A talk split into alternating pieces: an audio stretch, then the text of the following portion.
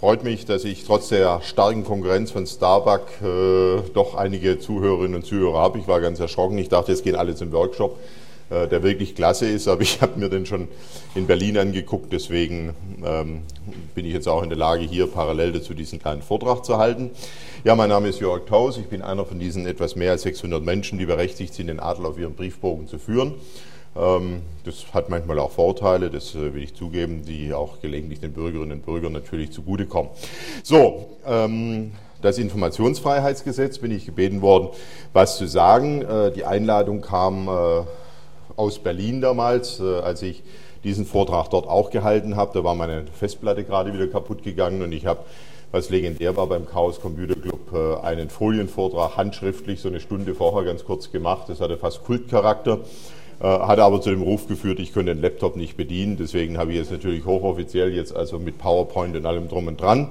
Äh, hat übrigens meine Auszubildende gemacht. Ich habe seit einiger Zeit auch eine Kauffrau für Bürokommunikation. Ist ihr Erstlingswerk. Der Name wird irgendwann dann auch mal aufgenommen, soll sie auch haben. Geklaut haben wir äh, dieses wunderbare Symbol, das Sie jetzt im Moment unten links sehen. Das ist nicht von mir, sondern das ist von dem Aktionsbündnis Informationsfreiheit dem ich persönlich übrigens auch viel zu verdanken habe. Es waren Journalistenverbände, da waren einige andere dabei, Bertelsmann Stiftung und so, und äh, ohne die hätten wir das Gesetz nicht äh, hingekriegt. So, ich will ein paar Sachen sagen zum Grundsatz des Gesetzes und dann enden mit ein paar aktuellen Schwierigkeiten. Und wenn es Fragen sind zwischendurch, können wir das jederzeit gerne machen. Mein Zug fährt irgendwann mal 16.02 Uhr oder so irgendwas, also äh, so lange soll es jetzt aber auch nicht äh, gehen.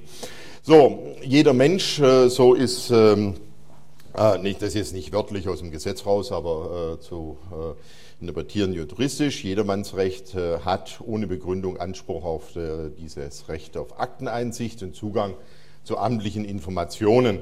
Da gibt es natürlich Ausnahmen von. Eine der Ausnahmen ist äh, der Schutz vor personenbezogenen Daten, Schutz vor Betriebs- und Geschäftsgeheimnisse, Schutz geistigen Eigentums, Schutz besonderer öffentlicher Belange schutzbehördliche Entscheidungsprozesse. Da gibt es viele, die sagen, naja, also das sind ja viel zu viele Einschränkungen. Äh, ich stimme da im einen oder anderen Punkt auch zu.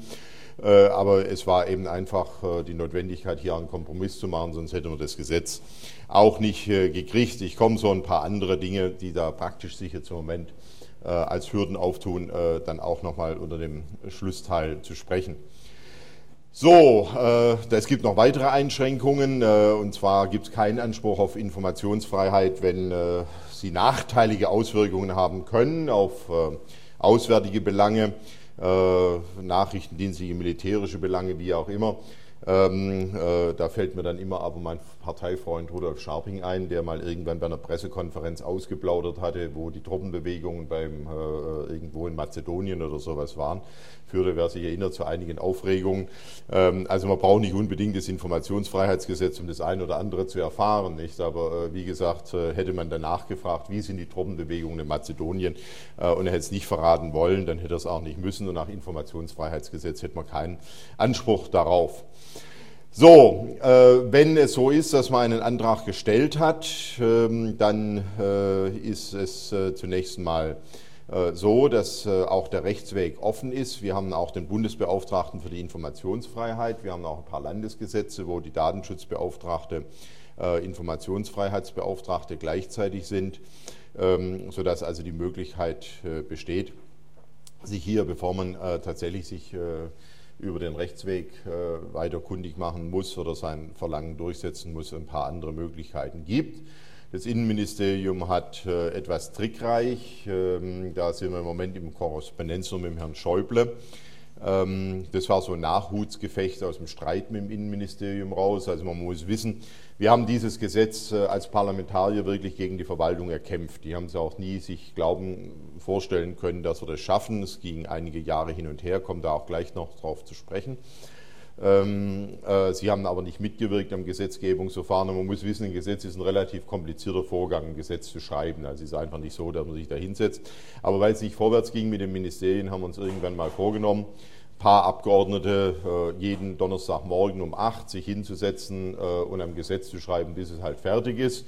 Ähm, das hat den Druck etwas erhöht, ganz einfach deshalb, weil ich ein Mensch bin, der morgens um acht nicht gerne Gesetze schreibt. Äh, das war dann äh, einfach so ein äh, aber die haben nie geglaubt, dass wir das schaffen und haben es immer zu verhindern versucht. Und am Schluss haben sie dann, als das Gesetz fertig war, in der Übergangszeit der letzten Legislaturperiode, also nach der Bundestagswahl, einfach eine Gebührenordnung geschrieben, die jetzt so teuer ist, äh, dass sie etwas teurer wird als das Umweltinformationsgesetz. Äh, deswegen muss man aufpassen, also sich vorher mal wirklich erkundigen, was könnte es gegebenenfalls kosten, ich, ähm, würde ich empfehlen. Wir wollen eine Obergrenze haben von 500 Euro. Äh, ich halte auch so einen Betrag für durchaus gerechtfertigt, je nach Aufwand. Man muss natürlich wissen, dass auch Wirtschaftsunternehmen vom Informationsfreiheitsgesetz profitieren können.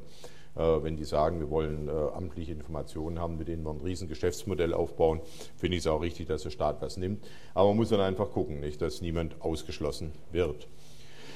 Ja, vielleicht so ein bisschen zu äh, den Bundesländern. Wir haben in äh, Brandenburg, Berlin, Schleswig-Holstein äh, Informationsfreiheitsgesetze in Nordrhein-Westfalen und in Bremen jetzt äh, auch aktuell. Äh, Schleswig-Holstein ist das Problem im Moment, dass dort schon wieder versucht wird, das jetzige Informationsfreiheitsgesetz, das bundesweit allerdings das Beste ist, auch ein Stück weit Vorbild für unser Bundesgesetzgebungsverfahren war, dass ähm, dieses schleswig-holsteinische Gesetz novelliert werden soll und verschlechtert werden soll. Da sind wir im Moment auch etwas am Streiten mit dem Innenminister. Es gibt das böse Gerücht, das hängt damit zusammen, dass ein Beamter des Innenministeriums in Schleswig-Holstein, der einen Kommentar zum Informationsfreiheitsgesetz geschrieben hat, so wenig Recht gekriegt hat vor Gerichten, dass er jetzt versucht, die Rechtslage seinem eigenen Kommentar anzupassen. Das ist eine gemeine Unterstellung, aber äh, nicht ganz von der Hand zu weisen. Es gab ein paar andere Initiativen noch in verschiedenen Bundesländern, äh, die gescheitert sind im parlamentarischen Bereich in unterschiedlichen parlamentarischen Konstellationen. Äh, Hessen, Sachsen, Thüringen, Rheinland-Pfalz und Niedersachsen. Das sind also noch auf Länderebene informationsfreie Zonen. International äh, war Deutschland äh, tatsächlich das Land, das, äh, was die Informationsfreiheit angeht, am Schluss rangiert hat, äh, auch in Europa, wenn man sich die europäische Karte äh, angeguckt hat, also vor jetzt im 1. Januar dieses Jahres, wo das Gesetz in Kraft getreten ist. Ähm, da war dann also Deutschland und Luxemburg ein weißer Fleck, alle anderen Länder hatten äh, solche. Schweden äh, vorbildlich schon seit 1766, ein völlig normaler Umgang. Wir haben dann als vieles auch, was von unseren Verwaltungen ein Problem äh, vorgebracht worden ist, was alles passiert. Der Staat bricht zusammen und wie ja immer und die Verwaltung ist nicht mehr handlungsfähig und also es gab kein Katastrophenszenario, das nicht beschrieben worden ist. Aber dann ist es ja ganz gut, wenn man auf so ein Land verweisen kann, das seit 1766 offensichtlich existiert und nicht zusammengebrochen ist. Ähm, äh, äh, insofern ist das schwedische Gesetz schon ein Stück weit vorbildlich. Es garantierter Zugang zu gedruckten elektronischen Unterlagen. Also man sieht, seit 1766 haben wir natürlich den Gesetzestext auch angepasst, weil damals gab es ja noch keine Elektronik. Äh, persönliche Betroffenheit wird nicht vorausgesetzt. Offenheit ist die Regel, Geheimhaltung ist die Ausnahme. Wobei man sagen muss, vieles kann man in Schweden erfahren, was man nach deutschem Datenschutzrecht nicht erfahren dürfte, was ich gar nicht unbedingt wollte. Äh, insofern ist diese Vorbildlichkeit auch relativ. Also Sie können in Schweden ohne Problem nach dem Informationsfreiheitsgesetz auch Einblick nehmen in die Steuerakten Ihres Nachbarn. Äh, die Frage ist, wie gesagt, mit deutschem und seinem Recht ist es nicht unbedingt. Ähm, und deswegen gibt es in Schweden in der Tat auch heftige Konflikte zwischen Datenschutz und Informationsfreiheit. Daraus haben wir auch gelernt, deswegen haben wir gesagt, der Datenschutzbeauftragte kann gleichzeitig der Beauftragte für das Recht auf Akteneinsicht sein. Dann haben wir diesen Konflikt von vornherein äh, auch schon durch die Person äh, äh im Grunde genommen äh, gelöst. So, und die Antwort der Behörde soll so schnell wie möglich erfolgen. Eine Bearbeitungszeit von zwei, drei Tagen ist äh, üblich. Die USA kennen äh, das äh, Information, Informationsfreiheit seit 67. Das ist dieser Freedom of Information Act. Ähm, jeder hat das Recht auf eine Kopie jeder Unterlage einer Bundesbehörde. Es steckt einfach das amerikanische äh, Denken auch dahinter, dass man sagt, also das alles, was die Behörden aufbewahren in ihren Akten, ist ja äh, geschaffen worden mit Mitteln des Steuerzahlers. Und aus diesem Grunde hat der Steuerzahler auch selbstverständlich das Recht, auf sein Eigentum äh, praktisch zurückzugreifen, selbst dann, wenn sich in staatlichen Akten äh, befindet. Dass sich dieses äh, erheblich äh, auch in den USA äh, verändert hat unter Sicherheitsgesichtspunkten, ist sicherlich einleuchtend. 11. September auch hier als Stichwort. Ähm, aber äh, es ist auch vielleicht auch, äh, durch die Presse gegangen, der eine oder andere hat es mitgekriegt, diese Frage der Fotos äh, der Sorge amerikanischer Soldaten aus dem Irak, die da äh, angelandet äh, sind, äh, wollte man verhindern vom Pentagon, dass diese Fotos veröffentlicht werden. Aber immerhin über das amerikanische Informationsfreiheitsrecht hat man durchgesetzt, an diese Fotos auch äh, zu kommen und sie sind veröffentlicht worden. Ja, der Justizminister gibt äh, bekannt, äh, wie viele Anfragen es gibt, wie die Bearbeitungszeit aussieht. Äh, es wird nach Dringlichkeitsstufen bearbeitet. Ähm, und übrigens, die USA haben uns bei der Durchsetzung des Gesetzes auch ziemlich geholfen. Ganz einfach deshalb, weil die deutsche Industrie also der Bundesverband der deutschen Industrie, die Arbeitgeberverbände waren heftige äh, Gegner des Informationsfreiheitsgesetzes, haben da wirklich also auch mit allen Mitteln, auch im Wirtschaftsministerium und im Kanzleramt gegen ein Informationsfreiheitsgesetz agitiert, kann auch sagen intrigiert. Äh, und da waren die Bertelsmann Stiftung sehr behilflich mit einer internationalen Studie, die festgestellt hat, in den USA ist einer der guten Kundenkreise für amtliche Informationen die deutsche Industrie. Äh, die Exportindustrie, die deutsche, die dort in den USA also kräftig vom Informationsfreiheitsgesetz auch Gebrauch macht. Und im eigenen Lande wollten sie es nicht. War ganz lustig. Frankreich hat seit 1978 ähm, äh, innerhalb eines Monats muss bearbeitet werden. Gut, hier ist das französische äh, Gesetzgebungsverfahren ein bisschen lockerer. Äh, sie haben also keine effektive Aktenverwaltung. Ähm, äh, Gesetze in Frankreich werden auch nicht so ganz so furchtbar ernst genommen gelegentlich. Also das gehört auch zum französischen äh, Leben. Äh, aber äh, im Vergleich zu Schweden, die eine sehr äh, effektive Aktenverwaltung haben, oder bei uns nicht. Also gut, aber nichtsdestotrotz jährlich 5000 äh, schriftliche Anträge und in 80 Prozent der Fälle wird im Informationsbegehren mehr oder weniger schnell dann auch stattgegeben.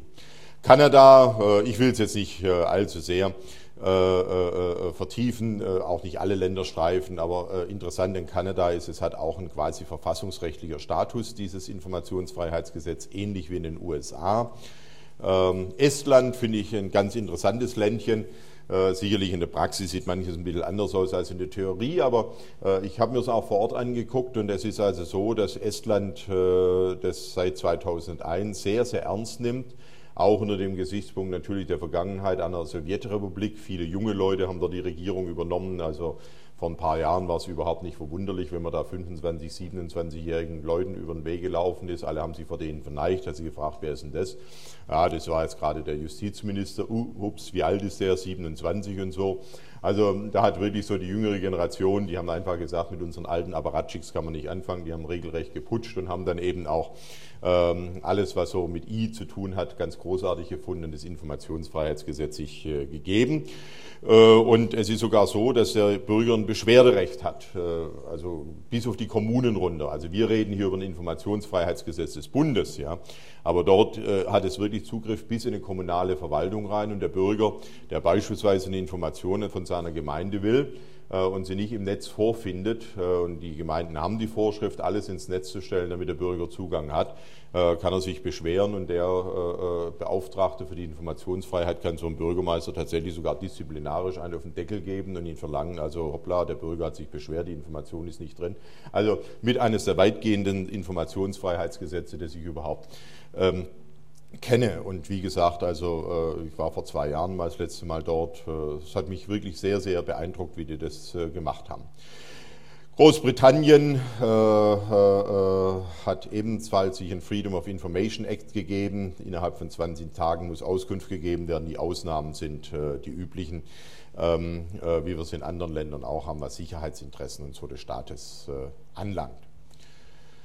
Äh, interessant ist die EU, um jetzt äh, so auf den etwas internationalen Bereich überzugehen. Die EU hat schon 1979 äh, Empfehlungen zur Informationsfreiheit abgegeben. Das ist aktualisiert worden 1981. Es gab Empfehlungen des Europarates, also an die europäischen Staaten, doch Informationsfreiheit ihren Bürgerinnen und Bürgern zu gewähren. Also vieles von dem, was wir hier an politischen Ausgangslagen noch haben, kommt tatsächlich aus der oft äh, gescholtenen EU, an diesem Falle wirklich zu Unrecht.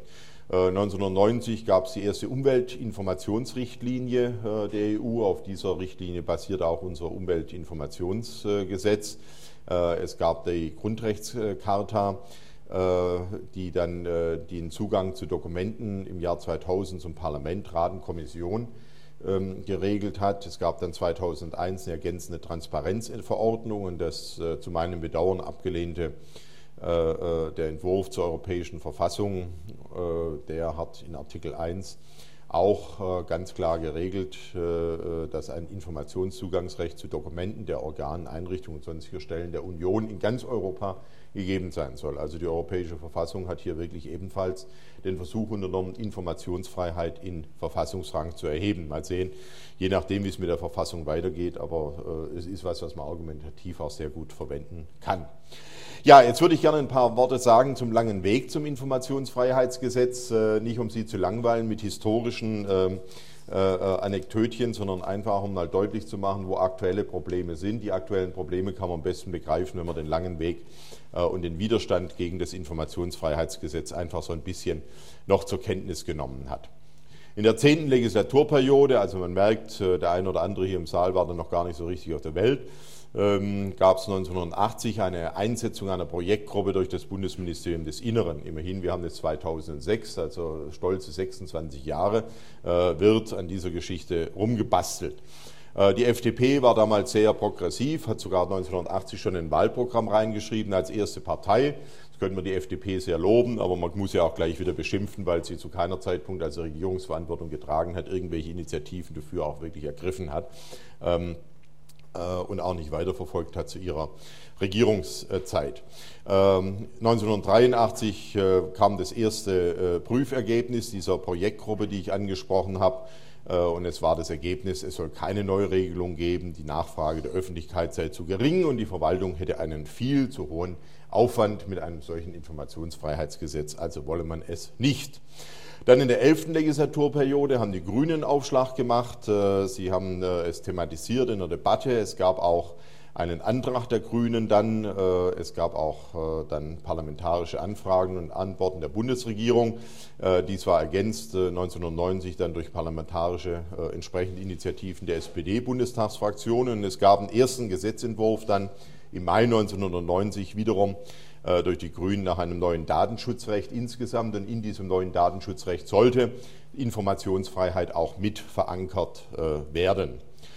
Ja, jetzt sind wir schon in der zwölften Legislaturperiode. Übrigens im Moment haben wir die 16. Nur für die, die es interessiert, wie lange das jetzt noch geht. Ähm, äh, Im Juni 91, äh, ich will das jetzt auch gar nicht so alles äh, im Detail ansprechen, aber nur, dass Sie sehen, wie die Entwicklung war. Ähm, äh, Im Oktober 91 gab es dann eine erneute Ablehnung durch die damalige Bundesregierung, äh, wie gesagt, noch immer Helmut Kohl, CDU, FDP. Äh, erstmals das Hinweis auf das Verwaltungsverfahrensgesetz. Ich wusste bis zu diesem Zeitpunkt übrigens gar nicht, dass es ein Verwaltungsverfahrensgesetz gibt äh, habe mich auch intensiv in das Verwaltungsverfahrensgesetz äh, eingelesen, eine der spannendsten äh, und nicht trockensten Materien, die man sich überhaupt nur vorstellen kann, wie der Name schon sagt. Ähm, und damit wurde es dann abgelehnt. Und äh, ich will mir jetzt also auf zwei, drei Folien äh, zeige ich Ihnen einfach mal, weil ich, die Begründungen sind so wunderbar bürokratisch, juristisch, äh, genial. ich käme nie auf solche Formulierungen. Also ähm, äh, bei der Frage, warum also kein Informationsfreiheitsgesetz, wurde gesagt, das Demokratieprinzip verbietet eine Mitentscheidungsbefugnis Einzelner, nicht durch das Gesamtvolk legitimierte bei der Erfüllung staatlicher Aufgaben und so weiter und so weiter. Ähm, so, es kann sich eine Loslösung der Verwaltung vom Gesamtwillensbildungsprozess ähm, ein Partizipationsverbot ergeben. Also äh, richtig klasse, also weil Sie haben, wie gesagt, versucht, ja, also wissenschaftlich, ja, also das ist Beifall wert, aber es äh, ähm, äh, es gibt noch mehr und dann wurde noch festgestellt, eine generalisierte Ermöglichung der Teilhabe der Allgemeinheit an der den staatlichen Organen zugewiesenen Ausübung demokratischer Kontrolle, das kann gravierende verfassungsrechtliche Probleme auflösen. Äh, also wie gesagt, Teilhabe der Allgemeinheit ist verfassungswidrig nach dieser Aussage. Das äh, fand ich auch bemerkenswert. Und noch ein drittes Zitat, weil es einfach wirklich unglaublich schön ist. Äh, wie gesagt, ein Partizipationsverbot kann sich auch ergeben durch das verfassungsrechtliche Gebot effektive Aufgabenerledigung der Verwaltung. Ähm, denn äh, wenn eine äh, Gewährleistung eines voraussetzungslos eröffneten Auskunftsanspruchs äh, entsteht, dann erschwert das eben diese Verwaltung nicht. Und ich habe ja vorher schon gesagt, also Grundsatz unseres Gesetzes ist in der Tat ein voraussetzungsloses Jedermannsrecht. Aber wie gesagt, äh, dieses wurde damals äh, bestritten. Ja, also äh, man sieht, also das, mit solchen Dingen habe ich mich wirklich Stunden, Tage, Nächte lang und Jahre lang in meinem Leben herumgeschlagen, insgesamt rund äh, sieben Jahre im Bundestag. Ähm, äh, es begann, meine erste Legislaturperiode war die 13. Da haben wir eine Enquete-Kommission gemacht, Zukunft der Medien haben wir auch reingeschrieben in der Zukunft der Informationsgesellschaft. Wir hätten das gern gerne. Dann haben die Grünen wieder einen Gesetzentwurf vorgelegt, der aktualisiert worden ist, der dann auch im Juni 1998 wiederum äh, durch die damalige Mehrheit Union und FDP abgelehnt worden ist. So, und dann kam die 14., das war äh, die äh, rot-grüne Regierungszeit, die begonnen hat, haben wir in unseren Koalitionsvertrag eingeschrieben, ein IFG zu machen. Muss zugeben, wir haben leider ein bisschen spät damit begonnen mit den Arbeiten. Das ist ja auch so, da muss man zusammenkommen. Es gab dann zwei Leute, die sich gefunden haben. Das war der grüne Abgeordnete Cem Özdemir und ich. Äh, und wir haben dann einfach systematisch äh, vorangetrieben, aber man weiß, Özdemir hatte dann diese äh, Probleme zum Schluss mit Bonusmeilen und er ist dann aus dem Bundestag zurückgetreten, heute Europaabgeordneter. Und ähm, Özdemir, ja, es war ein bisschen eine hochgespielte Geschichte, aber ihn hat es halt frontal erwischt, andere nicht, hatte Pech. Ähm, also ich hatte nie Probleme mit Bonusmeilen, weil ich gar nicht auf die Idee käme, damit privat in Urlaub zu fliegen, aber ich gehe auch selten in Urlaub, insofern war es gut.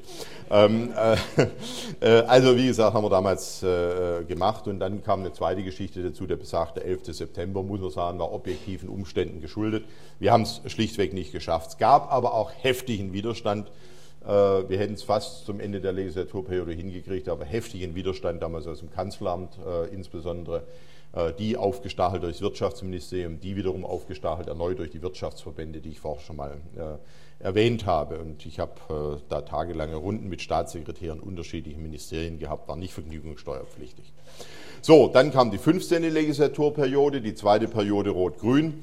Im Herbst 2002, wie gesagt, Rot-Grün hatte wieder die Wahl gewonnen mit Schröder. Wir haben es erneut in den Koalitionsvertrag reingeschrieben und haben dann allerdings äh, auch relativ schnell angefangen zu arbeiten. Aber es ging dann bis November 2004 wo wir es dann geschafft haben, eine Verständigung zwischen den Koalitionsfraktionen und dem BMI herzustellen und tatsächlich uns auf einen Gesetzentwurf zu einigen. Und der wurde dann am 14. Dezember 2004 eingebracht im Bundestag und äh, am 17. Dezember äh, ist insofern ganz lustig, das auch mein Hochzeitstag, haben wir es dann also geschafft. Äh, also die glücklichsten Tage meines Lebens sozusagen. Ähm, und am 1. Januar 2006 ist es in Kraft getreten. Ja, Aktuell, äh, das ist jetzt kein Augenarzttest, Sie müssen das nicht lesen, aber ich wollte nur nachweisen, dass wir also auch äh, was tun. Ich habe gedacht, also wenn wir jetzt schon ein Informationsgesetz, Freiheitsgesetz haben, dann kannst du dich als Abgeordneter auch mal drum kümmern. Und mein erster Antrag war die Vorlage des Mautbetreibervertrages, äh, deswegen jetzt dieses Brieflein. Äh, in dem dieses äh, drinne steht, dass Sie es ein bisschen besser lesen können. Äh, vielleicht auch ein paar Tipps gleich, weil wir ja keine Fehler machen soll bei dieser Geschichte.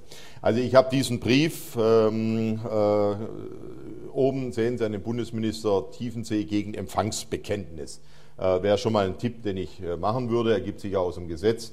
Also äh, bei den entsprechenden Fristen auch. Also lassen Sie sich eine Empfangsbekenntnis äh, geben durch die entsprechende Behörde. Äh, das nicht verloren gegangen ist oder so irgendwas. Begründen kann man es nach Absatz äh, Paragraph 1, Absatz 1 IFG. Äh, dem muss man den Antrag stellen äh, mit dem entsprechenden Text, was man auch immer will. Äh, und begründen muss man ihn nach Paragraph 7. Das ist aber relativ einfach. Ich habe nur, weil wie gesagt dieser Mautvertrag 17.000 äh, Seiten sind, das Verkehrsministerium dann auch gebeten, äh, mich zu beraten, welche Anlagen zum Verständnis des Mautvertrages äh, eigentlich notwendig sind. Also mich interessieren natürlich so ein paar Dinge.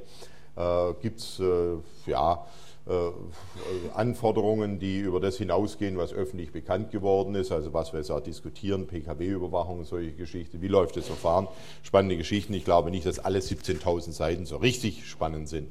Und ich habe es ja auch aufgefordert, zu den Kostenangaben zu machen weil bei 17.000 Seiten könnten die ja natürlich mit unserem jetzigen Katalog der Kosten auf die Idee kommen, mich relativ schnell pleite zu machen.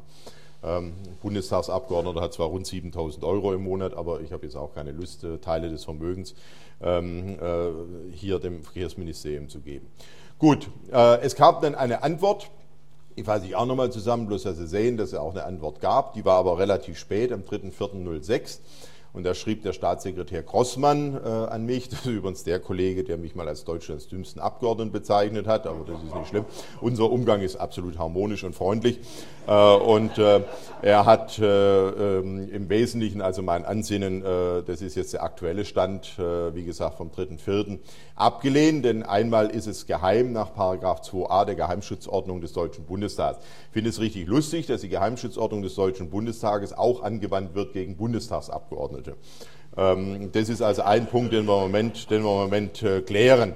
Äh, zweite Geschichte ist, dessen ungeachtet nimmt die Bearbeitung noch etwas Zeit in Anspruch. Das wundert mich nicht. Ähm, es wird aber ein Verweis gegeben auf die Betriebsgeheimnisse des Mautkonsortiums.